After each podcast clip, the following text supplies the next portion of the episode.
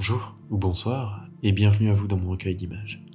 Un podcast au format court qui recense des tableaux, des cadres ou bien des images, comme son nom l'indique, qui me viennent en tête et que je retranscris ici pour véhiculer des émotions à un mood particulier.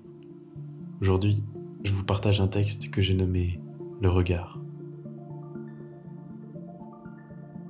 Yel observait par la fenêtre, le corps nu, coloré d'orange par la douce lueur d'une ampoule aux teintes chaudes.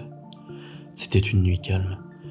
Et en bas, tel un serpent lumineux, le flot des voitures semblait ininterrompu. Le ciel dégagé laissait apercevoir quelques constellations lointaines aux allures d'animal exotique. Les cheveux longs s'étalant sur son dos, et elle regardait en face, dans un building dont presque tous les étages étaient éteints, du fait de l'heure tardive.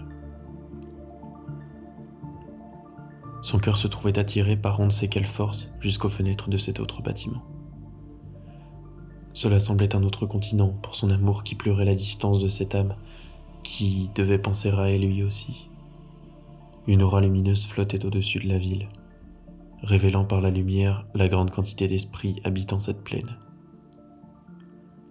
Un drap froissé sur les jambes, Yel laissa aller sa tête en arrière dans un geste d'une grâce majestueuse.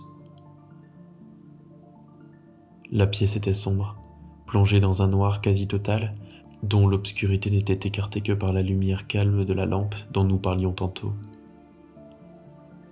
Entre clarté et mystère régnaient des êtres brumeux dont les traits étaient indéfinis. Et elle n'était pas seule, observée par ces petites apparitions fantasmagoriques. Les meubles, pour la plupart faits de bois, étaient modernes. Ils habitaient le lieu de leur présence massive, occupant eux aussi la salle.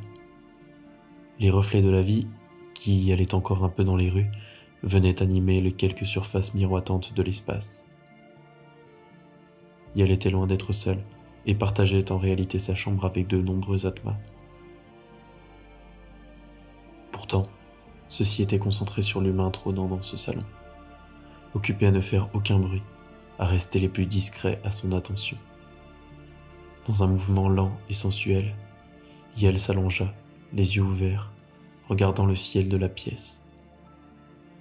La luminosité ambiante baissa soigneusement, accompagnant la douceur du geste. Bientôt, seule la ville vint contrarier la nébulosité de ce qu'il se déroulait en ce lieu.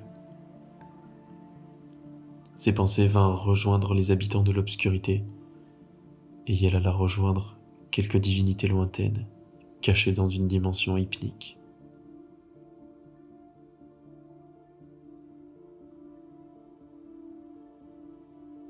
Merci à vous de votre écoute. J'espère que vous n'êtes pas trop isolé le soir par cette période un peu solugène. Autrement dit, cette période qui crée de la solitude. Je me permets un petit néologisme, je sais pas comment on dit autrement. Voilà. Je vous souhaite sur ce une très bonne semaine et vous retrouverez d'ici 7 jours dans un nouvel épisode. Pensez à vous abonner si vous ne voulez rien manquer.